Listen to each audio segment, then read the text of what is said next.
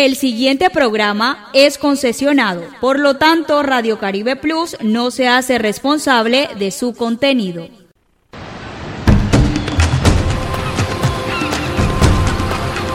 A orillas y a nivel de nuestro mar Caribe, surge nuestra señal digital, Radio Caribe Plus, todo un mundo digital, emisora afiliada a AIR Alianza Internacional de Radio.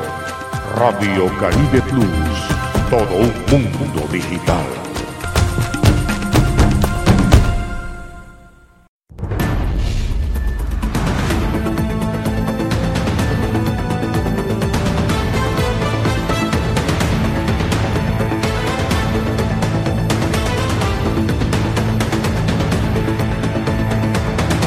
Colombia vivirá este 13 de marzo las elecciones legislativas y las consultas presidenciales que definirán el futuro del país en lo político, económico y social. Los colombianos vamos a elegir a nuestros legisladores en el Congreso de la República, 108 senadores y 188 representantes a la Cámara que ocuparán una curul durante los próximos cuatro años. El día de las elecciones usted debe saber que recibirá dos tarjetones electorales el primero de ellos para elegir senadores y el segundo para elegir representantes a la Cámara. Este último dependerá de la región en donde usted vote, es decir, si usted vive y vota en un municipio o ciudad del Valle del Cauca, deberá votar por los candidatos de ese departamento, a diferencia de quienes viven en municipios del departamento de Bolívar, que deben elegir por ese territorio. Frente a cómo marcar los tarjetones, tenga presente que solo debe votar por un partido. Si es lista abierta, es decir, de voto preferente, marque una X en el logo del movimiento político y una X en el número del candidato por el cual se decanta. Si no sabe qué número marcar en una lista abierta, también puede marcar solamente la X en la imagen de la agrupación y su voto será totalmente válido. Con respecto a las listas cerradas, que son las que no tienen números en los candidatos, como la del Partido Comunes, la de Estamos Lista, Nuevo Liberalismo y Pacto Histórico, lo único que debe marcar es la X en el logo de las colectividades sin salirse del margen o el recuadro que rodea el espacio del distintivo del partido. Tenga muy presente que si usted marca más de una lista, más de un candidato, se sale del margen o hace cualquier otra marcación diferente a la de una X, su voto quedará completamente anulado. Tenga presente que la relevancia de estas elecciones son igual o más importantes que cualquier otra, pues se trata de las personas que crean las leyes en el país. Pues usted debe saber que es desde el Congreso donde se puede y se debe hacer los cambios estructurales que necesita Colombia.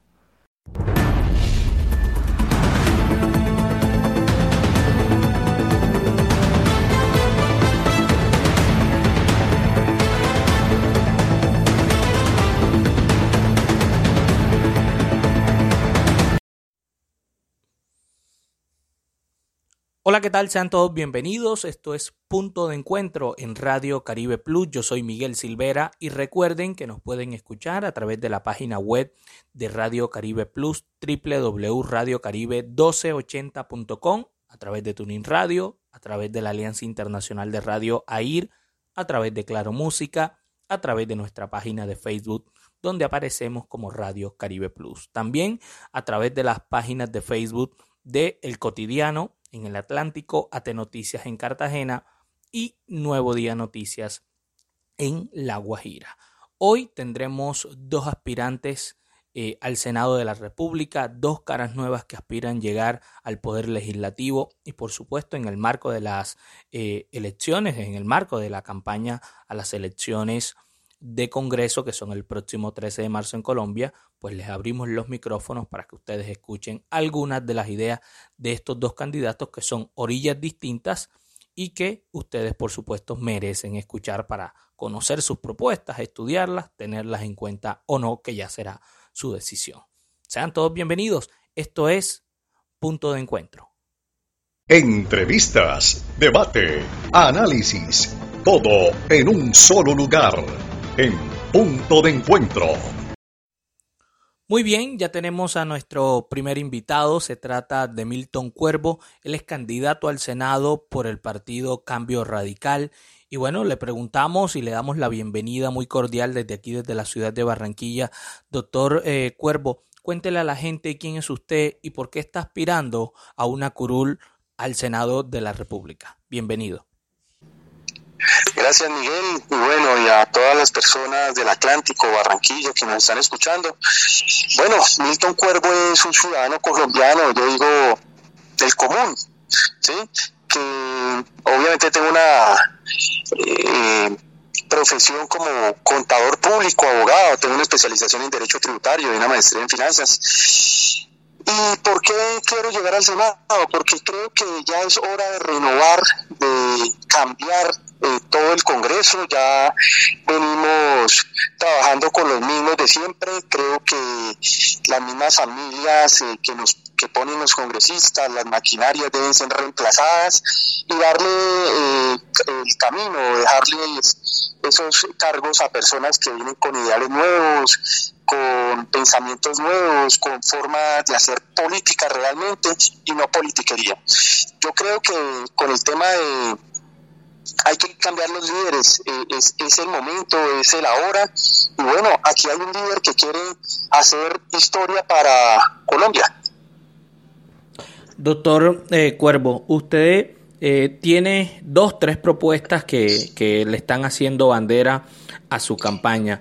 Cuéntele eh, a los colombianos cuáles son esas tres propuestas que tengo entendido entre ellas y que, y que la gente pues lo está pidiendo también, hay que decirlo, es la reducción del Congreso de la República. ¿Cuáles son las tres propuestas puntualmente? Bueno, te, voy a decir, mis tres propuestas legislativas de llegar al Senado eh, son la primera, no más abuso de los bancos. No más abuso de los bancos en qué sentido? Quiero ser llamado o abanderar el tema en el Senado del costo financiero cero para cualquier ciudadano, cualquier persona jurídica, microempresa o mediana empresa, donde no se les cobre absolutamente nada que tenga que ver con eh, administración de portales virtuales de los bancos, transacciones a bancos o otras plazas, ni tarjeta de débito, ni nada. Los bancos ya por sí están ganando cuando un colombiano que se gana el salario mínimo, un millón de pesos, Llega el cajero, trabajó por el millón de pesos, pero no los puede retirar. ¿Por qué? Porque el banco se queda con una parte de eso en esos costos que le cobran, en esas comisiones financieras. Y yo creo que si el banco pues obviamente ya están ganando cuando prestan el dinero, que ese es su negocio, o cuando invierten en fondos, o en sus títulos, o en acciones, o en otras, en otras cosas que ellos hacen, ya es justo que, eh, digamos, eh, ellos ya están ganando por eso. No es, no es, es un abuso que le cobren al ciudadano que les pone el dinero, porque ellos, ellos lo que hacen es coger ese dinero y reinvertirlo, pero es dinero de los colombianos. Dos, yo quiero unos peajes justos. En ese momento tenemos en el Atlántico, por ejemplo, siete peajes en un departamento que es chiquito, ¿sí? el más chiquito de Colombia y tenemos peajes costosos que hacen carecer, por ejemplo, para eh, el sector, el gremio del transporte, eh, obviamente el costo de los fletes que se ve reflejado en un mayor incremento en la canasta familiar. Ya vemos la papa como está de costosa. La gente pide a gritos que no se les cobre tanto. Entonces, inclusive el sector transporte ya ha venido haciendo estas propuestas y sin ser escuchado. Y peor aún, el sector de turismo. Sabemos que ustedes allá en el Caribe Barranquilla es una ciudad donde viaja muchos eh, colombianos y obviamente esos peajes afectan eh, el turismo cuando van de Barranquilla a Cartagena, por ejemplo, que tienen uno de los peajes costosos ahí, el de por ejemplo el de Puerto Colombia que está alrededor de los 15.900 pesos. Quiero unos peajes justos donde haya una participación en las concesiones privadas por parte del Estado para que regule. Quiero unos eh, distancias mínimas entre peaje y peaje de 150 kilómetros. Y bueno, el cobro, que te digo, es excesivo. Y la tercera propuesta, que como tú la dijiste, tiene que ver con la reducción del Congreso, pero a través de una, un acto legislativo que haga una reforma constitucional donde la Cámara llamada Senado y la Cámara de Representantes se vuelvan una sola, entonces eso hace que se reduzca el Congreso por lo menos en 105, 107 curules, más o menos. Sería una, sería una reducción significativa porque ahora hay casi más de 270 congresistas, tengo entendido, eh, candidatos.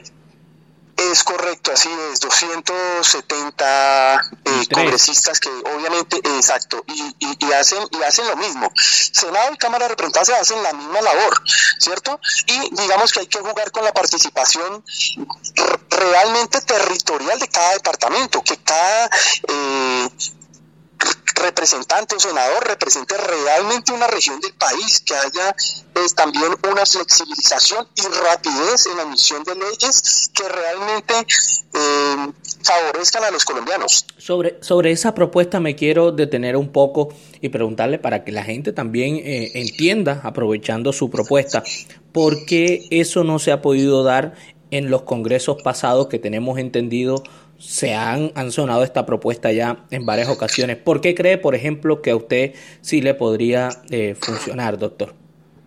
Bueno, primero que todo hay que entender que las propuestas que se han llevado al Congreso no son las mismas que yo estoy proponiendo. Sí hay una reducción, pero lo que ellos propusieron fue que se bajaran los salarios y quitaran eh, las curules, eh, pero seguía existiendo Senado y Cámara de Representantes. Pero ellos, pues obviamente, y hablo de ellos, los anteriores, dijeron, no, nosotros no podemos opinar sobre algo que nos va a afectar. ¿Por qué? Porque falta lo que siempre ha existido en este país, es falta de voluntad política. Seguimos manejando maquinaria, seguimos manejando familias y a ellos no les interesa, ¿sí? Entonces, por eso proponemos el tema de la renovación total del Congreso, ¿sí? cambiar esas, esas viejas maquinarias y esas viejas familias y quitarlas. ¿Por qué podría yo eh, hacerlo? Resulta que yo estoy pidiendo es una reforma constitucional. Acuérdense que o acordémonos que el constituyente primario es el pueblo y no el Congreso. El Congreso lo único que hace es una representación. Aquí no buscamos que el Congreso legisle sobre ellos mismos. Aquí buscamos que la, el pueblo exija la reforma constitucional. Ahí es donde radica, digamos, el éxito de esto, es decir, la presión del pueblo hacia el Congreso. Sí. Los atlanticenses pueden disfrutar hoy con mejores parques para la gente 22 municipios y 14 corregimientos se han beneficiado con la intervención de 220 mil metros cuadrados de espacio público, que están generando entornos seguros para la recreación, el deporte y la sana convivencia, con una inversión de 180 mil millones de pesos. Así continuamos trabajando por un Atlántico para la gente. Gobernación del Atlántico. Estamos hablando con Milton Cuervo. Él es eh, candidato al Senado de la República por cambio radical eh, a las elecciones legislativas que serán el próximo 13 de marzo en todo el territorio nacional. Eh, señor candidato, usted hablaba en la primera intervención de las maquinarias, las mencionó. le pregunto, ¿qué son las maquinarias para Milton Cuervo y quiénes serían en este caso las maquinarias eh, políticas a las que usted hizo mención en medio de esta entrevista. Pues a ver, yo no voy a expresarme porque esto pues, podría tocar muchas cosas eh, alrededor de esto. La gente ya sabe quiénes son las maquinarias. Uno no tiene que expresarlo porque la gente los conoce, conoce las familias que vienen eh, realizando todo esto desde hace muchos años. Solamente revisemos los 20 últimos años cómo está conformado el Congreso y con qué familias se conforman y quiénes tienen el dinero para pues hacer lo que hacen, que es la compra de conciencias. De acuerdo. Y le, y le pregunto, doctor Cuervo, usted eh, que viene de un partido que, bueno, es tradicional, digámoslo así, entre comillas, eh, usted hace parte de las maquinarias. ¿Qué le dice usted a la gente de pronto que piensa eso por usted pertenecer a un partido como Cambio Radical, por ejemplo? Bueno, Cambio Radical me dio la oportunidad y yo lo agradezco enormemente. ¿sí? Eh, los partidos los hacen varias personas, ¿sí? varios pensamientos y varias ideologías. Obviamente existen fallas en los partidos porque están dirigidos por hombres, ¿sí? y obviamente se cuelan en esos partidos personas que no no están preparados o quieren, eh, digamos, protagonismo o quieren otras cosas para ellos. Yo soy un hombre que pueden revisar mi hoja de vida, googlearme si quieren, y revisan mi prontuario empresarial, mi prontuario social que he hecho yo por la comunidad. La, la, Constitución nos da dos, dos alternativas básicamente para presentarnos a estas contiendas. Uno es hacer es el, tema de movimientos significativos ciudadanos, que es la recolección de firmas, eh, y digamos que eh, se, se, procura por eso, pero obviamente recoger una cantidad de firmas implica un ejercicio de salir a la calle y la gente en este momento no está muy convencida de quién está detrás de esos movimientos ciudadanos. ¿cierto? De hecho, yo hice el ejercicio y lastimosamente no pude hacerlo de esa forma. Entonces, el Partido Cambio Radical me dio la oportunidad y yo aprovecho porque hay otra segunda forma que me, dice la Constitución y es hacerlo a través de partidos políticos eh, constituidos legalmente. Y por eso yo estoy en el Partido Cambio Radical. Me dieron la oportunidad y estoy aprovechando la oportunidad. Quiero indicarle a la gente que yo soy una persona nueva en las líneas políticas, es decir, Nunca he ejercido cargos de elección popular y eso me hace diferente al resto de mis, contendientes en el mismo partido y en los otros partidos tradicionales. Dos preguntas finales, eh, ojalá con respuestas breves porque se nos está acabando un poquito el tiempo, doctor. Pero, por ejemplo, ¿cuál es su postura eh, frente a dos temas bien, bien importantes para los colombianos? Uno, el tema de la seguridad ciudadana y, por supuesto, rural. Y dos, el tema del proceso de paz. Bueno, con el tema de la seguridad ciudadana toca entrar a mirarlo del tema del pie de fuerza, eh, cambiar el tema o hacerle la reforma a la Policía Nacional, revisar las alternativas que nosotros tenemos para proteger al ciudadano del delincuente, tanto en las zonas rurales como en las zonas urbanas. Eh, esa es mi postura.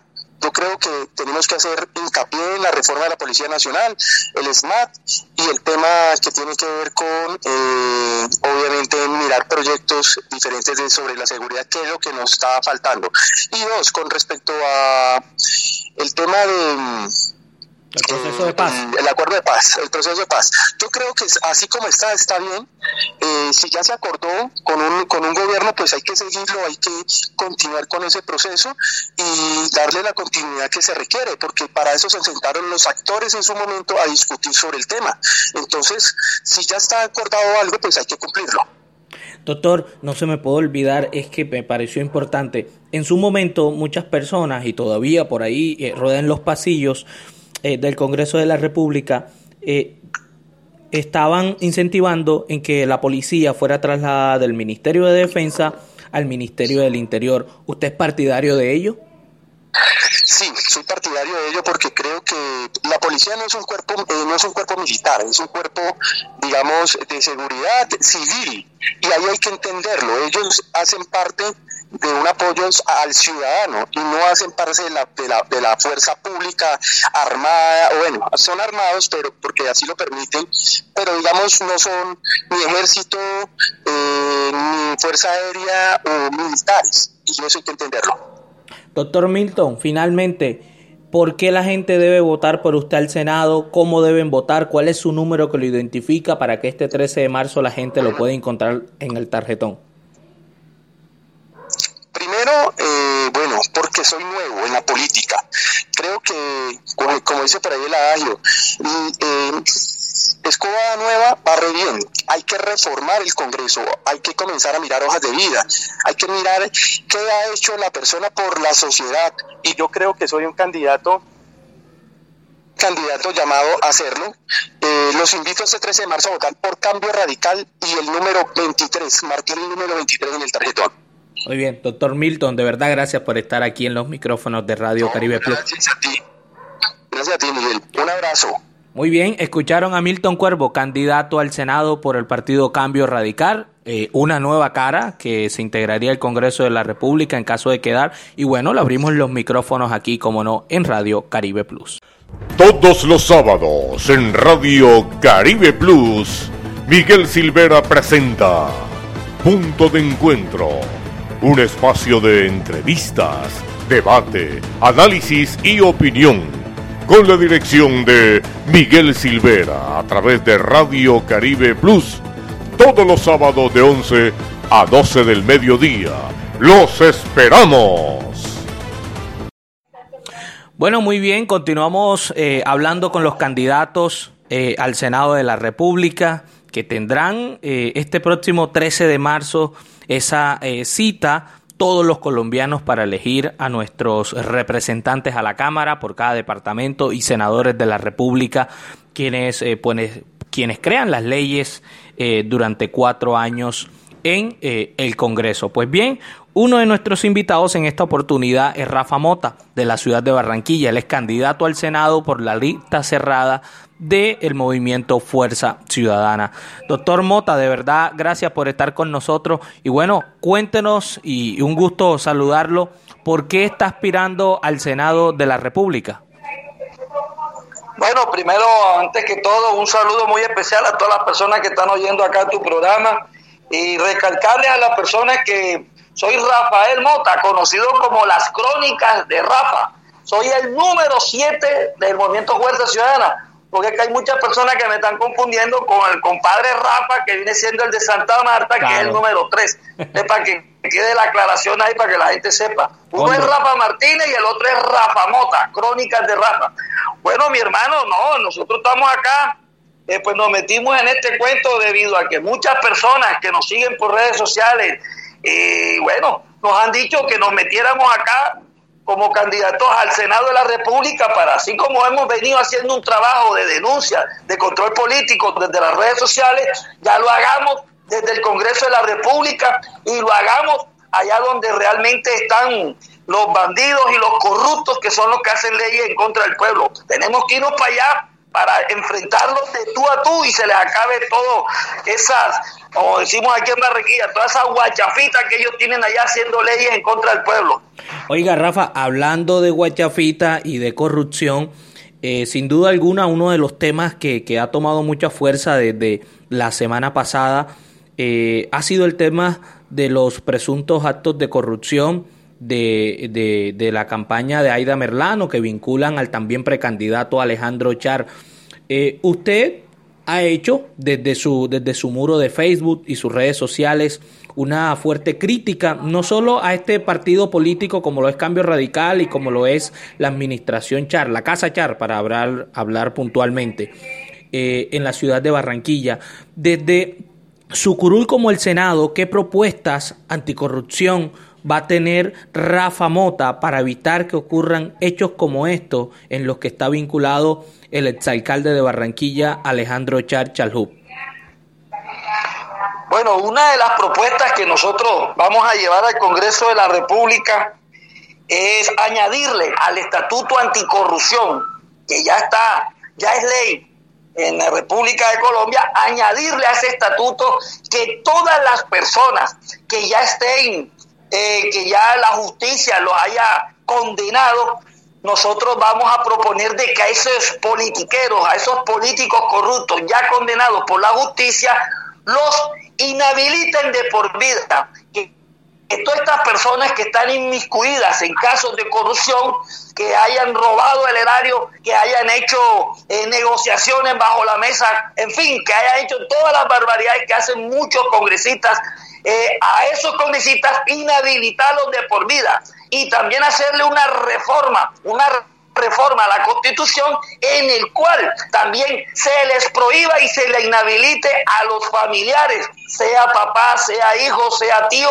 ¿Por qué? Porque que estos sinvergüenza cuando los condena la justicia están colocando títeres, es decir, colocan al hijo, colocan al hermano eh, para que gobiernen cuerpo ajeno, para que sigan haciendo leyes en contra del pueblo en cuerpo ajeno. Esa es una de las propuestas que vamos a llevar al Congreso. Aparte de esta propuesta de añadirle al Estatuto Anticorrupción, también queremos llevar otra propuesta. Ahora que tú me estás mencionando sobre el caso, el caso de Alechar, eh, que está inmiscuido en la relación, como decimos nosotros, una relación de bandidos, un romance de bandidos eh, con la senadora Aida Merlano. Bueno, debido a ese tema también queremos hacer una propuesta, que es mientras que se está investigando a los politiqueros como Alex Chari, como el clan Chari, como Arturo Char, todos ellos que están investigados por compra de votos, por fraude electoral, la propuesta es que estas personas que están siendo investigadas sean apartadas de los cargos. Arturo Char está siendo investigado por compra de votos. Eh, también Lauriano Acuña está también investigado por compra de votos, ya que Aida Merlano está destapando la olla podrida de todos los corruptos aquí del Atlántico, que se han pasado años por años, años comprando votos a diestra y siniestra ya descaradamente. Entonces, estos personajes, como es Lauriano Acuña y como es Arturo Chávez, que actualmente son senadores, deberían de apartarlos de los cargos mientras se les investiga y mientras se les condena. Cuando ya vengan y los dejen libres, que quedaron libres, que son inocentes, entonces vuelven a ocupar el cargo de senador. Esa es una de las propuestas que también vamos a llevar allá para que se acabe la guachafita de todos estos bandidos que hacen y deshacen mientras que la justicia los investiga. Entonces vamos a ir con todo a llevar esa propuesta al Senado de la República. Estamos hablando con Rafa Mota, candidato eh, al Senado por el movimiento Fuerza Ciudadana. Quédense conectados, vamos a una pausa y ya regresamos. Los atlanticenses pueden disfrutar hoy con mejores parques para la gente 22 municipios y 14 corregimientos se han beneficiado con la intervención de 220 mil metros cuadrados de espacio público, que están generando entornos seguros para la recreación, el deporte y la sana convivencia, con una inversión de 180 mil millones de pesos. Así continuamos trabajando por un Atlántico para la gente. Gobernación del Atlántico. Volvemos con nuestro invitado, Rafa Mota, candidato al Senado por el movimiento Fuerza Ciudadana. Eh, mi estimado eh, Rafa, usted eh, ha sido un activista incansable entre, entre muchos temas, por ejemplo, que ha impulsado desde sus redes sociales, ha sido el tema medioambiental y por supuesto Barranquilla y la región Caribe es muy protagonista eh, por ello, teniendo en cuenta los cuerpos de agua que rodean a Barranquilla y el Departamento del Atlántico. En ese sentido, no solo a nivel regional, sino a nivel nacional, ¿qué eh, propuesta o qué visión tiene usted desde su candidatura en relación a este tema? Bueno, nosotros hemos dado luchas, luchas, tenemos aproximadamente ya casi 10 años de por medio de denuncias, por medio de, eh, de todo lo, que manejamos por redes sociales, le hemos dado mucha importancia y mucha relevancia al tema de lo que es el agua. Es que nosotros pues tenemos ya, pues en nuestra conciencia tenemos algo seguro, que sin el agua nos morimos. Si, si, si el agua totalmente la, la, la, la llenamos de químicos, la llenamos de todas las porquerías que lanzamos a nuestros ríos, seamos uribistas, petristas, fajardistas, seamos de lo que sea, nos vamos a morir por la falta del agua. Entonces esto es una labor que estamos haciendo de conciencia porque nos hemos dado cuenta de que desafortunadamente a nuestros ríos, a nuestros eh, páramos, en fin, a todo lo que produce nuestra agua, nuestra vida, pues estas multinacionales mineras y la, y la, la avaricia de constructoras están desviando nuestros ríos, están eh, llenando de químicos nuestros ríos por pura ambición económica. Entonces, desde el Congreso nosotros vamos a pelear, enfrenta, vamos a enfrentar a todas las multinacionales mineras y todas las constructoras que están desviando nuestros ríos que están acabando los cuerpos de agua. Eso vamos a darlo porque nosotros tenemos claro eso. El agua es vida y sin el agua pues nos morimos todos. Y vamos a lograr que desde el Senado el agua sea un derecho fundamental. Eso debe ser algo que, que cobije a todos los colombianos porque esa es la necesidad más básica que tenemos todos. Así que desde Congreso vamos a defender eso, los páramos, los cuerpos de agua, en fin, la naturaleza y el poco medio ambiente que nos están dejando estas multinacionales y todos estos ambiciosos que manejan constructoras que están devastando toda la naturaleza para poder tener sus fines económicos. Rafa, eh, bueno, ya para despedirnos, por qué la gente debe votar por ti, cómo te encuentran en el tarjetón cuando vayan a votar el próximo 13 de marzo, cómo es el nombre de tu movimiento. Háblanos un poco eh, de esa parte ya finalmente, Rafa.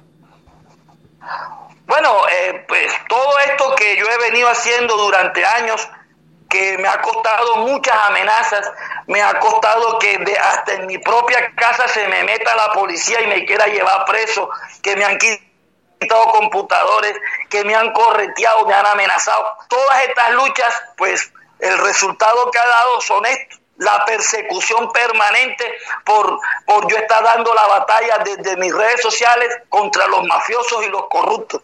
Me he ganado un espacio por eso, por la lucha, Ahora que hubieron las marchas, que hubo las protestas, siempre estuve ahí, al lado de la primera línea, informando, ayudando a la gente, dándoles agua, peleando hombro a hombro con todos los jóvenes que estaban indignados con todas las barbaridades que hacen estos politiqueros. Siempre hemos estado en la calle, en la lucha. Eso me ha llevado a que mucha gente actualmente me apoye y me dé bastante ánimo. Me he ganado estos espacios a pulso, me he ganado estos espacios con lucha y bueno, eh, desde el Senado van a tener esa voz valiente, esa voz que siempre va a estar denunciando, haciendo control político y ayudando a fomentar las veedurías en los municipios y departamentos para que acaben con la bandidez. Esto que estoy haciendo yo para llegar al Senado no es como hacen muchos politiqueros, que cada cuatro años aparecen, parecen años bisiestos. Tú lo ves en las calles hablando de lucha, es cada cuatro años. Yo no, yo me he permanecido siempre en la calle luchando con la gente, eso siempre ha sido eh, mi vida. Entonces, eh, muchas personas han dicho que me merezco llegar al Senado porque eso he hecho, luchar y luchar eh, fuertemente y desde el Senado vamos a lograr eh, muchas vainas que estamos peleando. Vamos a, tratar de que las leyes favorezcan a las personas de a pie, a los vendedores ambulantes, a los mototaxistas, a las personas menos favorecidas. Vamos a estar allá peleando, siendo la voz valiente de las regiones. Eh, soy el número 7. Ahí en el tarjetón ustedes van a encontrar el loguito naranjado de Fuerza Ciudadana buscan el número 7, ahí están dándole el voto de opinión, el voto de conciencia, que es el que busco y que es el que la gente me está dando.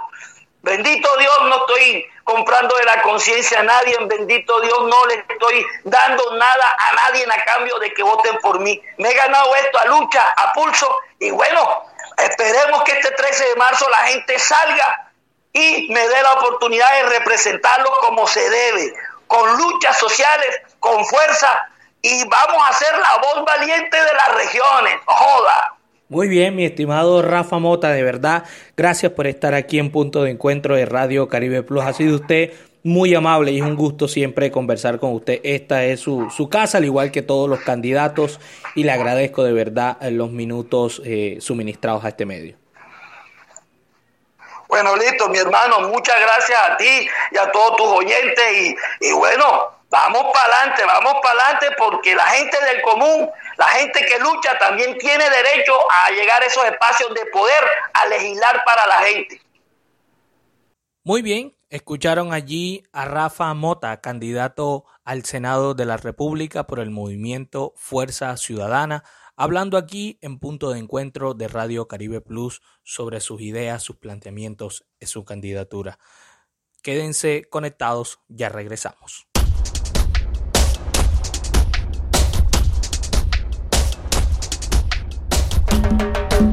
Es más, es más, Atlántico es más,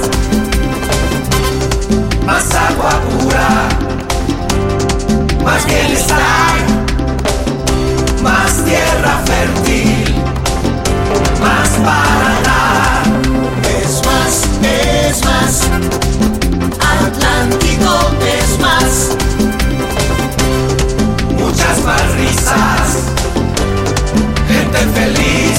hay tanta magia por descubrir, naturaleza por vivir. Es más, es más, Atlántico es más. Es más, es más. es más. Bueno, muy bien, después de escuchar eh, a los dos candidatos al Senado de la República, eh, por un lado Milton Cuervo de Cambio Radical, una nueva cara que está aspirando a una curul en el Congreso de la República, y por el otro lado, una orilla muy distinta ideológicamente, eh, Rafa Mota, conocido como las crónicas de Rafa a través de sus redes sociales, y quien se está lanzando a través del movimiento Fuerza Ciudadana. Bueno, ya escuchamos a estos dos eh, candidatos, Jaime y Yesid, con los buenos días. Eh, bueno, ¿cuáles son sus apreciaciones en estas eh, dos posturas que son muy distantes ideológicamente, pero que representan lo que serían parte de las nuevas caras en el Congreso? Yesid, buenos días, cuéntanos cuál es tu visión sobre estos dos candidatos. Muy buenos días, Miguel, a todos tus oyentes. Un feliz de estar nuevamente en este medio. Interesante, me parecen muy interesantes estos dos candidatos. Me voy más por un poco lado, me llegó más lo de Rafa Mota, candidato al Senado por el Partido Fuerza Ciudadana.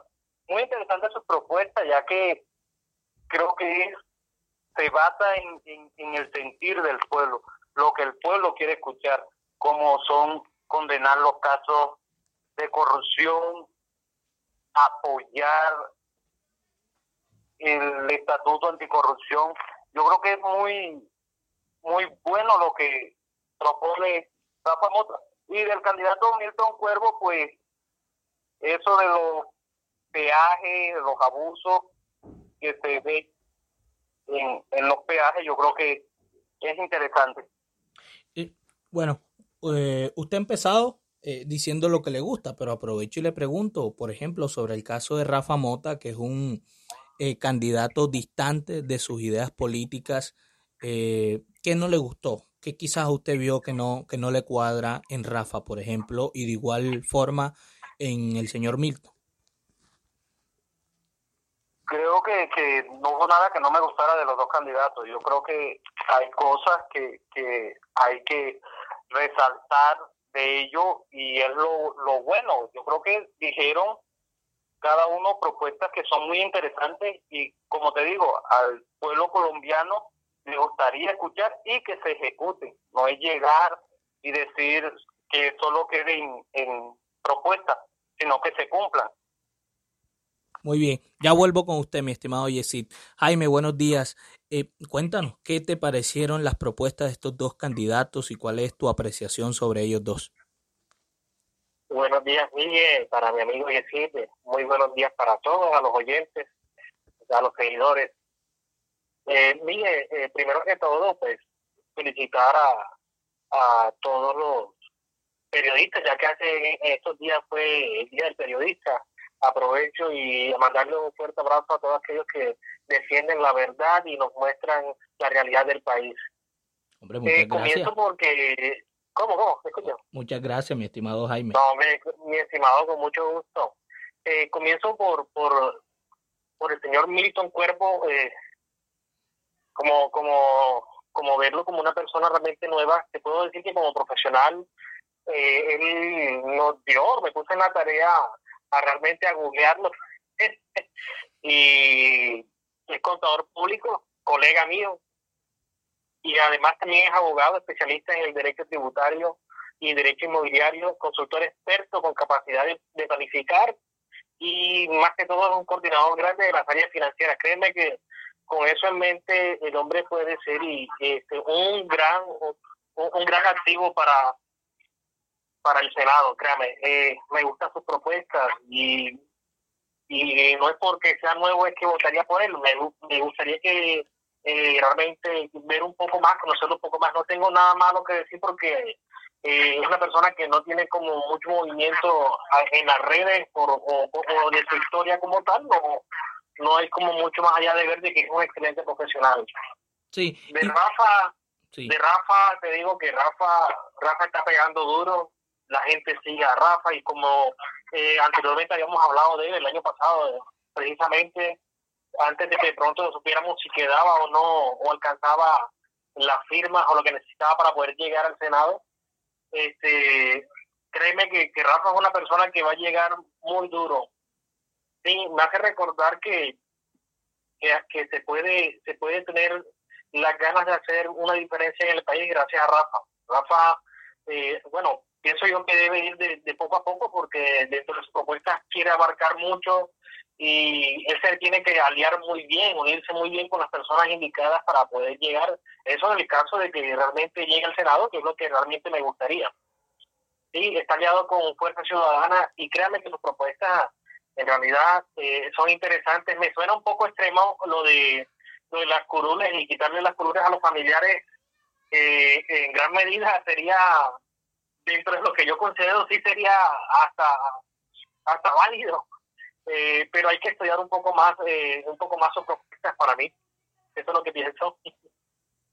Oiga mi estimado Jaime eh, nosotros eh, algo que espera que, que, mucha gente eh, quizás se pregunta es qué pueden esperar o qué se podría esperar de estos nuevos congresistas más allá de los que vayan a quedar, los nuevos, los que van a, los que están aspirando a repetir eh, curul.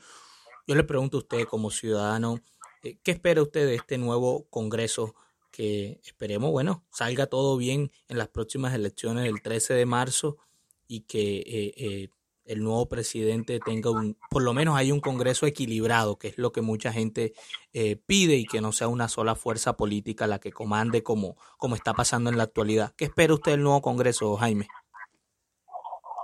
Compañero, eh, pretendo en mi cabeza creer que el nuevo Congreso va a ser limpio.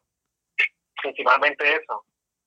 Eh, uno no sabe o no, uno no, todavía no tiene la, la noción de poder destacar a cualquiera que de pronto no esté pringado dentro de tantas situaciones corruptas que se pueden estar presentando en el país. Hay noticias malas de todos, o, o no de todos, pero sí de, de, una gran mayoría. Esperemos que de pronto, que es lo que realmente entre nuevo, porque seguramente este los que ya llevan tiempo, una carrera política, este no, no va a cambiar. Sí me gustaría, obviamente, que estas dos personas quedaran, lo que es el señor Milton Milton Cuervo y, y, el señor Rafa Mota, porque son dos, a pesar de que por lo menos el señor Milton está con cambio radical, que no es un partido, es un partido que eh, a mi parecer eh, tiene mucha maquinaria y él está en contra de eso, eh, eh, es complicado, pero sí me gustan sus ideas. Y pero hablando del Senado como tal, ¿qué nos gustaría a todos? Primero, que, que se unan, que haya una unión. Sí, porque yo soy una persona partidaria de que sí debe haber una unión para poder construir un país y si una y si el presidente que queda eh, o el presidente que quede reciba el apoyo o el mayor apoyo del Senado, que existan oposiciones, hay que buscar creo que eh, lo que el país necesita. Eh, y entre las cosas que podemos ver, una cosa que mencionó de pronto el compañero Yesín, no es uno elegir un, candidato que nos dice las cosas que queremos escuchar, sino lo que realmente necesitamos. Hombre, muy bien. Mi estimado Yesir, le traslado la pregunta a usted para irnos a la eh, primera pausa. Eh, ¿Qué espera usted de, del nuevo Congreso de la República? Bueno, mi estimado Miguel, esperamos que, que haya un liderazgo, lo que buscamos todo en Colombia. Y así como decía el compañero Jaime, que todos tiren para el mismo lado, que estén contribuyendo, que haya mucha coherencia, que fue lo que se buscó durante digámoslo así, en estas marchas y estos paros que hubo últimamente, el pueblo exclamaba eso, hubiera un liderazgo, hubiera un, un apoyo total a los colombianos, eso es lo que busca, lo que buscamos todos. Sí, yo, yo, quiero hacerles una pregunta rápido a los dos antes de irme a la pausa, porque ustedes han dicho algo que a mí me ha llamado la atención, porque bueno, entendemos que eh, el, el, el Congreso es uno de los poderes públicos, el legislativo en este caso, y que busca hacer contrapeso por lo menos al Ejecutivo, que es el presidente. Eh, lo que me llama la atención es que ustedes han dicho que, que haya una unión eh, con el nuevo presidente. Yo sí quisiera que me explicaran, por favor, ese tipo de unión, porque entonces no va a existir un contrapeso, por ejemplo, si el Congreso es de izquierda y el presidente es de derecha y se unen a ellos o viceversa entonces no va a haber nunca un contrapeso, sino que un comité de aplauso. Explíqueme eso cuando usted dice, mi estimado sí, para empezar por usted, cuando dice que, que debe haber una unión entre el Congreso y el nuevo presidente, por ejemplo. Que piensen un poco más en el pueblo. Yo creo que lo que todos los colombianos buscamos es eso, que haya una unión entre partidos, ya dejar el, el por decirlo así, los rencores políticos, eh, las perseguidoras. Si es, un, si es un candidato de izquierda que llega a llegar al poder, pues que reciba ese apoyo total de todo, porque todos buscamos eso. Eh, como te dije, un liderazgo que, por decirlo así, utilizar herramientas necesarias para, para ayudar a todos los colombianos. Ok, ya ahí usted eh, desarrolló un poco más su, idea. Don Jaime, eh, tenga usted también el espacio, por supuesto, para decir qué es lo que usted quiere decir cuando, cuando dice que hay esa unión entre el Congreso y el presidente, si se supone que los poderes públicos, la intencionalidad es que se hagan eh, contrapeso. Eso, eso está claro. Yo no puedo de pronto pedir que sea algo perfecto. Eh, en eso estamos claros. Cuando hablo de unión, eh, es que como tal eh, hagan que el pueblo se haga, realmente se sienta representado. Porque para eso es el Senado. Sí, para que realmente cuando legislen, legislen, porque el pueblo necesita lo que ellos realmente van a, a, solicitar o, o, van a, o van a presentar como proyecto. A eso me refiero. Y van a presentar un proyecto que siempre sea a, alguien de, obviamente, del pueblo, porque ellos son la representación del pueblo a, a, través de, de, querer hacer o, o cambiar o, o expresar este, cosas nuevas y que traigan beneficios. Eh, ¿qué, te puedo explicar? Por ejemplo, si, si tenemos leyes, a, por ejemplo, esta de, realmente que me parece interesante, la que propone el señor Mito, es la de, la de realmente disminuir el Congreso, porque en realidad mucha gente, eh, que mucho abarca, poco aprieta, hay tantos y, y tantos que realmente nunca se ponen de acuerdo. Por ejemplo, eso, realmente con dos o o una, un solo candidato que esté representando el departamento, que realmente sea representativo, créanme que de pronto ahí se habría de pronto una mayor fuerza de, ayuda, porque el presidente que quede eh, va a hacer su gestión de, de poder avanzar como país, sacarlo adelante a, través del comercio, de, de, mejorar las finanzas, pagar las deudas, de no sé, mejorar las condiciones obviamente laborales, de vida más que todo, y sobre todo proporcionar la protección que actualmente vivimos con un miedo por la inseguridad que existe en general y que realmente el apoyo sea de los 270 que existen, no digamos que los 270, que por lo menos un 75% esté de acuerdo con el presidente que quede, a eso me refiero como unión, porque realmente que, que se haga un proyecto que sirva para Colombia, que realmente Colombia salga adelante, a eso me refiero. No se puede de pronto establecer de que Colombia es una empresa donde la mitad quiere un beneficio y la otra quiere solamente un beneficio para ellos mismos. Sí, el beneficio realmente debe ser para Colombia. Muy bien, lo que muchos llaman el acuerdo sobre lo fundamental. Quédense conectados con punto de encuentro, nos vamos a una corta pausa y ya regresamos.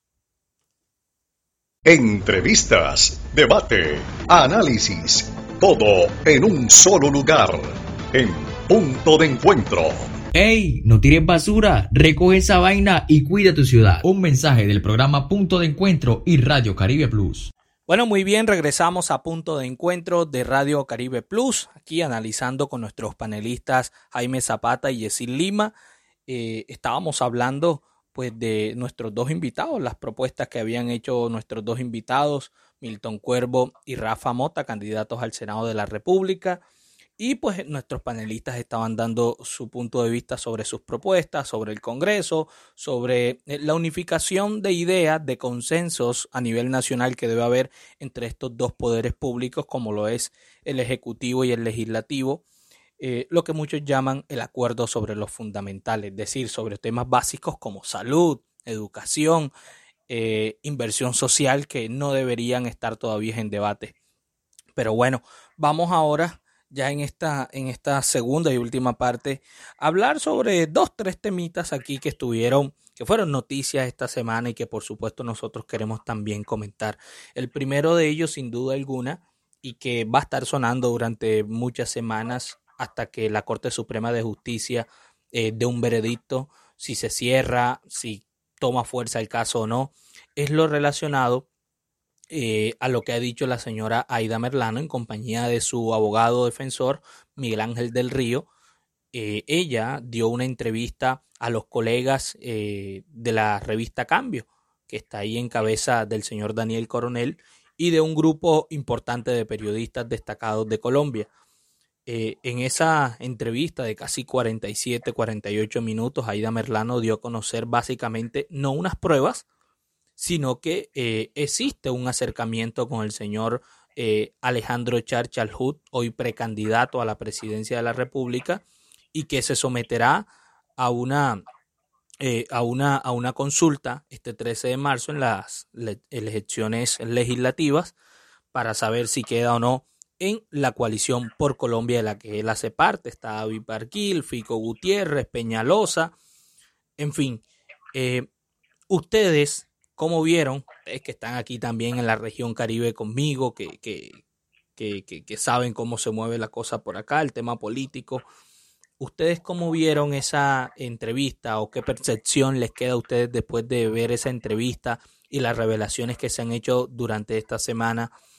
Eh, eh, en Colombia, en distintos medios, sobre este caso que involucra al exalcalde de Barranquilla, Alejandro Char. Eh, Yesid, ¿cómo lo ven ustedes, por ejemplo, desde el Cesar? Miguel, me parece muy preocupante que un precandidato a la presidencia de la República se ve involucrado en este tipo de actos. Yo creo que lo que revela o lo que quiere revelar Aida Merlano o ha revelado su, su abogado, veíamos en, en Twitter el gran impacto que ha tenido esta noticia es realmente alarmante. Yo creo que aquí la Fiscalía General de la Nación tiene que tomar medidas y así poder saber si todo esto que se dijo o que quiere mostrar ella es verdad. De acuerdo. Estimado Jaime, bueno, ¿usted qué percepción le dejó, usted que está aquí más local, qué percepción le dejó esta revelación que hizo eh, la senadora Aida Merlano y que aprovechó eh, también para decir a través de la revista Cambio que ella no está prófuga porque ella está detenida en Venezuela y que está esperando que el señor Iván Duque, dicho por ella, estoy citando sus palabras, eh, que el señor Iván Duque la pide en extradición al gobierno de Nicolás Maduro y no a Juan Guaidó, porque pues, Juan Guaidó no tiene ninguna, pues no es presidente ni siquiera en su casa. En fin, entonces, eh, ¿qué percepción le deja estas declaraciones o lo que ha salido durante toda esta semana sobre el tema de Aida Merlano que salpica al exalcalde de Barranquilla, Alejandro Char? Bueno, Miguel Ángel, me causa gracia acerca de que no es presidente ni en su casa. es muy gracioso. Eh, compañero, le digo que en realidad eh, cabe resaltar que para mí es muy decepcionante yo no es que sea partidario de, de, los char. De hecho, no, lo decepcionante para mí ni, ni siquiera es eso. Creo que hace cuánto fue la, eh, la captura entonces de la senadora, Aida Merlano. ¿En qué año fue? Ya, eso, e, eso lleva más de lleva más de un año. Si, si mi memoria no me falla, lleva más de un año. Bueno, obviamente más de un año porque metemos la pandemia y uno casi no lo cuenta. Uno, uno pierde la noción del tiempo por la pandemia. Total, total. este, bueno, hace más de un año, entonces vamos a ponerle más de dos, más de dos años porque comenzó en el 2020, estamos en el 2022. Este, la fiscalía tenía pruebas tales, sí, me hago entender. Eh, entonces, eh, esa, esas pruebas están guardadas hace tiempo y la señora Aida también, pues, tenía idea de eso. ¿Por qué esperar a que el señor Alechar se lanzara hasta ahora para poder soltar nuevamente la sopa acerca de ese problema de, de, la corrupción o no que existe en su familia. Obviamente sí, sí es un tema alarmante, que realmente es lo que deben prestarle mucha más atención porque eh, la decepción también no cabe solamente en que la Fiscalía tuviese, sino que no ha hecho nada. Otra decepción es que la gente sea tan, tan, ¿cómo te digo?, tan folclórica de volver eso solamente un problema de falta, que lo que realmente importa, que es un problema de corrupción grandísima, que es la compra y de votos, el robo de elecciones como tal, porque de eso se trata. Me parece realmente decepcionante comenzando desde ese punto. Aquí tenemos, anteriormente estábamos, hablando de Rafa Mota y Rafa Mota es una persona que le va, le va a dar más duro a este tipo de situaciones que se están presentando, obviamente por, por la familia Chari y las otras como la niña política que se presentó acerca de la compra de votos o no. Y este hombre que le ha tirado muy duro a su administración, esperemos a ver qué tiene él para decir un poco más. Sería interesante escucharlo dentro de poco, pero obviamente, compañero, esto es una cosa de loco. No importa si el hombre tuvo una relación con ella, eso realmente es irrelevante para nosotros, nosotros no tiene por qué importarnos, o si tuvo una relación con otro hombre, como lo estipulan directamente en, un, en la misma señora Aida Merlano. Pasa entonces que en, el día de ayer o antes de ayer, eh, este, la señora Aida saca el audio acerca del señor Gerlein hablando de los mil y pico millones de pesos para el negocio y lamentablemente, aunque le parezca de pronto extraordinario, el hombre en ningún momento menciona a, la familia Char, que es lo más de pronto que me causa mucha más gracia. El hombre se está bajando, sea verdad o sea mentira, el hombre está saliendo, pues, digamos que libre, porque en realidad no hay nada que lo relacione directamente a él. ¿Usted? No, que sus empresas, no, que, lo, interrumpo. sus empresas, a través de sus empresas que entraron las cosas, tal. Hombre, hay que hacer la investigación y ese trabajo realmente tienen que hacerlo lo más largo posible y lo más rápido posible, porque si la cosa sea cierta, no queremos una persona como esta nuestro, eh, como, como líder de, de, nuestro país, porque una persona que, que llega pagando sale robando, sí, es una cosa pues que está escrita. Eso lo, lo dijo quien fuera presidente del Polo Democrático. Sí, Jaime, y, y, usted se me adelantó, pero, pero, pero vamos bien con este, con este punto, y es, eh, ¿usted cree que esto tiene, como han dicho muchos, muchos simpatizantes de, de, de la Casa Char y como han dicho otros analistas también muy distantes de esa, de esa familia y de, y, de, y de esa casa política, ¿usted cree que aquí hay un tinte político en relación a revelar o a salir a dar estas entrevistas y asistir ante la Corte Suprema de Justicia eh, eh, de parte de Aida Merlano? ¿Hay algún interés en tumbar la candidatura del señor Alejandro Char? ¿Usted cree que aquí hay implicaciones políticas? Yo no creo, yo estoy seguro. Porque, ¿Por qué esperar tanto tiempo para revelar algo como eso? Sí, o sea, ¿por qué esperar a, como le ha pasado pues a la gran mayoría de candidatos que se han presentado, que se han lanzado cuando están, ahora último, en estos últimos, no sé, 12, 15 años, ha pasado tales cosas, por ejemplo, que le sacan los trapitos al sol, por decirlo de alguna manera, pero ¿por qué no antes? Como cuando... Ejemplo, el señor Petro, eso el señor como Petro, cuando, cuando sacaron la bolsa. Contra Duque, que le pasó lo de la bolsa. de dinero, ¿por qué, ¿por qué en ese momento y no antes? Ok, ¿qué es se, presentan, se presentan tantas cosas que, que al final uno dice, eso, eso es un daño que le están haciendo. Obviamente, pues un beneficio pues para los para nosotros colombianos en caso de que sea cierto, porque no vamos a tener una persona que nos lleve a joder la vida en el, eh, en la presidencia. Y les discúlpenme la expresión. Listo. Quédese ahí, mi estimado Jaime. Vamos con, vamos a ir con el otro tema, pero antes le pregunto, le traslado la pregunta a Yesid. Yesid, eh, ¿usted cree que aquí hay algunos intereses políticos en, en tumbar la candidatura del señor Alejandro Char eh, en relación a estas revelaciones que se ha hecho eh, sobre el caso de, de, que involucra a Aida Merlano y salpica al exalcalde de Barranquilla? Claro que sí, claro que sí. Yo creo que esto, así como dijo el compañero Jaime, tiene más un tinte político. Hay que ver que el gobierno de Nicolás Maduro se quiere sacar, como quien dice, la espinita de, de, la extradición de Alex a Estados Unidos. Yo creo que este es como la puya, como el... Eso es, eso, eso es como dice aquella, aquella canción, ve, ve, ve dando si te van a dar, ve dando. Exacto, exacto, yo creo que esa es la espinita del gobierno de Maduro. Y pues de Aida Merlano, espero que, que, que se le den todas las garantías para que muestre todas sus pruebas. Sí, bueno, oiga, eh, mi estimado, mientras que arreglamos la comunicación ahí con, con, con nuestro compañero Jesse, le pregunto ya para finalizar, Jaime, eh, ¿qué tal? ¿Cómo ha visto usted los debates políticos, los presidenciales, donde, donde a propósito el señor Alejandro Char ha sido total eh, ausente, no ha asistido a ningún debate? Esta semana hubo uno en la Universidad del Norte, en la ciudad de Barranquilla, donde tampoco asistió. Se esperaba que asistiera por ser su, su casa. Eh, sí, sucede. Todo, todo el mundo diría, o sea, porque si Barranquilla no es la casa de Char, entonces ¿qué, qué ciudad? En fin, ¿qué eh, opinión le merece a usted eh, brevemente sobre el tema de los debates presidenciales? ¿Cómo ha visto la, la dinámica de los mismos? Lo que me gusta es que hay propuestas por todos lados, unas mejores que otras, otras nada interesantes y, otras que siguen siendo lo mismo de lo mismo. Y lastimosamente, como en todas, eh, siempre le tiran al señor Petro.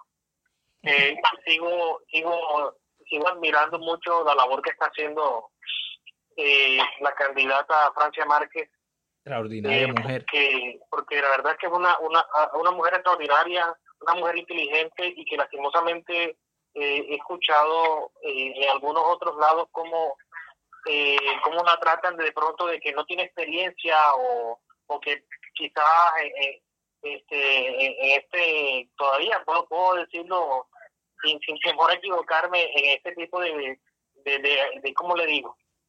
En esta área de la política que, que es bastante machista, créanme que eh, sí, de, de, de tantas cantidades, la única candidata, y créanme que para mí es una gran cuestión, este, la, la señora Francia, eh, la ausencia de, de- del hombre en cuestión recientemente, eh, créanme, yo no sé si se oculta por tener ramo de paja, ¿O será una estrategia política? Puede ser una estrategia política. Porque usted pero- se acuerda, usted se acuerda, pero yo, yo me pregunto, Jaime. ese es el espacio que él tiene para darse a conocer por sus propuestas. Pero, Pero- si no tiene, pero, Jaime. ¿a quién le teme? ¿Por qué no asiste? Es Jaime. una- la gente se pregunta. es que usted se acuerda, usted no sé si se acuerda, eh, Yesid, eh, también, no sé si se acuerdan, cuando en la segunda vuelta eh, de las últimas elecciones presidenciales, eh, Gustavo Petro e Iván Duque los invitaban a los debates Iván Duque no iba a los debates en segunda vuelta. No iba a los, a los debates en segunda vuelta, es decir, de, que, que, que es del mes de, de mayo a junio, no iba a los debates. ¿Usted cree que, que es de pronto una estrategia así similar? Por ejemplo, Yesid, le traslado la pregunta. No creo que sea una buena estrategia. Yo creo que los votantes lo que quieren escuchar son sus sus propuestas y es realmente, como te digo, preocupante que un candidato no se presente a un debate. ¿A qué le tiene miedo? ¿O qué cree que le puedan hacer? Eh, no, solamente se va a enfrentar a un mundo de ideas con otro cierto político, Oiga, con otro candidato. oiga, Yesid, ¿qué, qué, qué, qué candidato presidencial tiene mayor auge eh, en Valledupar y en el departamento del Cesar? De pronto así que usted eh, pueda hacer un análisis rápido, ¿qué candidato tiene de pronto mayor sintonía ya en, en, en esa zona de la región Caribe? hay, hay que ser sincero y, y te digo, no soy muy partidario del candidato, pero pero se ve con mucha fuerza al doctor Gustavo Petro. Yo creo que la acogida que ha tenido en, en, en el departamento ha sido grande. Ok. Y Sí, sí. Bueno, muy bien, me voy despidiendo y me despido también con la misma pregunta. Jaime, ¿usted cómo ve las cosas en el Atlántico? ¿Qué candidato usted ve así con mucha fuerza que, que, quizás usted diga, hombre, eh, por lo menos tiene, tiene los votos asegurados en el, en el Atlántico? el Atlántico, pues, sin, sin temor a equivocarme, porque es lo que más se ve, y lo digo por mucha, por más que todo, por, por, por la comunidad joven, y es Petro. Sí, no, no, no es, es un gran candidato, y siempre lo ha sido, una persona que es centrada, y me gustaría que un poco, un poco que la gente estudiara un poco más acerca de sus propuestas y, que sepan que realmente el hombre quiere hacer un cambio. Sí, no es mi candidato, pero es el que más suena aquí en la costa. Aquí en Atlántico es el que más suena. Muy bien, mi estimado Jaime Yesid, muchas gracias. Aquí no le estamos haciendo campaña a nadie, no es necesidad, cada quien se hace la campaña solo, ni tampoco salimos a defender a ningún candidato, como lastimosamente sí hacen muchos de nuestros colegas y que después se ven eh, enredados en camisa de once varas. No defiendan a nadie, cada quien tiene boca y cada quien se puede defender. Esto es punto de encuentro. Yo soy Miguel Silvera en compañía de Jaime Zapata y Yesid Lima. Vámonos a la pausa y ya regresamos. Los atlanticenses pueden disfrutar hoy con mejores parques para la gente. 22 municipios y 14 corregimientos se han beneficiado con la intervención de 220 mil metros cuadrados de espacio público, que están generando entornos seguros para la recreación, el deporte y la sana convivencia, con una inversión de 180 mil millones de pesos. Así continuamos trabajando por un Atlántico para la gente. Gobernación del Atlántico. Bueno, muy bien, después de escuchar a nuestros eh, panelistas Jaime Zapata y Jessy Lima, a nuestros invitados, los candidatos al Senado eh, Rafa Mota por Fuerza Ciudadana y Milton Cuervo por Cambio Radical, ahora es el turno de la gente. Vamos a escuchar las notas de voz que llegan a punto de encuentro de Radio Caribe Plus. Esto es lo que está opinando la gente sobre las elecciones al Congreso. Muy buenos días. Kevin desde Barranquilla. Bueno, Miguel, respondiendo a tu pregunta, la he pensado bastante porque no sé si votar o no, pero soy consciente que es un derecho que todos tenemos. Es, y más que un derecho, es una gran responsabilidad porque le vamos a dar nuestro voto de confianza a un político que, entre comillas, va a velar por nuestros derechos en el Congreso de la República. Particularmente no creo, no confío en ninguno de los políticos, en ninguno de sus cargos. Si lo hago, lo hago por inercia, porque es un derecho que, que tengo. Y bueno, lo que espero, o lo que todos esperamos, es que realmente cumplan todas esas propuestas que, valga la redundancia, han propuesto durante su campaña electoral que sea más de actos y que no solo sea eh, palabras, solamente palabras que se las puede llevar el viento. Hola, buenos días. Soy Brigitte Arias y les hablo desde Soledad Atlántico. Sí voy a votar en estas elecciones de Congreso. Yo siempre he pensado que muchos congresistas solo van a calentar silla porque no se ven sus proyectos o la gestión por lo que sucede en las regiones. Y espero que las nuevas caras que aspiran al Senado y a la Cámara hagan algo por sacar al país de esta difícil situación económica. Gracias. Bueno, primeramente tengan todos un feliz día. Yo me llamo Camilo y referente a la pregunta que plantean, si voy a participar en las elecciones del Congreso. Voy a ejercer mi derecho como ciudadano al voto, ya que considero que dichas elecciones son igual de importantes que las presidenciales Debemos tener en cuenta de que este Congreso que elijamos será el encargado de analizar, descartar o aprobar las ideas del candidato que resulte ganador en mayo, o sea, en una hipotética segunda vuelta. Partiendo de eso debemos tener un Congreso apto, espero que sea un Congreso joven en el cual prime la transparencia, que no, que no veamos las mismas caras y que también tenga hambre de cambio por Colombia. Muchas gracias. Bueno, y después de escuchar estas eh, notas de voz de nuestros seguidores que están conectados a través de las distintas plataformas de Radio Caribe Plus, recuerden que nos pueden escuchar por Claro Música, por Tuning Radio, por la Alianza Internacional de Radio AIR, pueden descargar nuestra aplicación en la tienda Play Store como Radio Caribe Plus a través de nuestra cuenta de Facebook. Aparecemos también con el mismo nombre y eh, por supuesto a través de Claro Música y www radiocaribe1280.com en la alianza de medios digitales alternativos que incluye Al Cotidiano, AT Noticias y Nuevo Día Noticias. Estos tres medios en sus respectivas páginas de Facebook. Yo soy Miguel Silvera, ha sido un gusto estar con ustedes. Nos vemos el próximo sábado por aquí, por Radio Caribe Plus, desde las 11 de la mañana hasta las 12 del mediodía. Esto es Punto de Encuentro.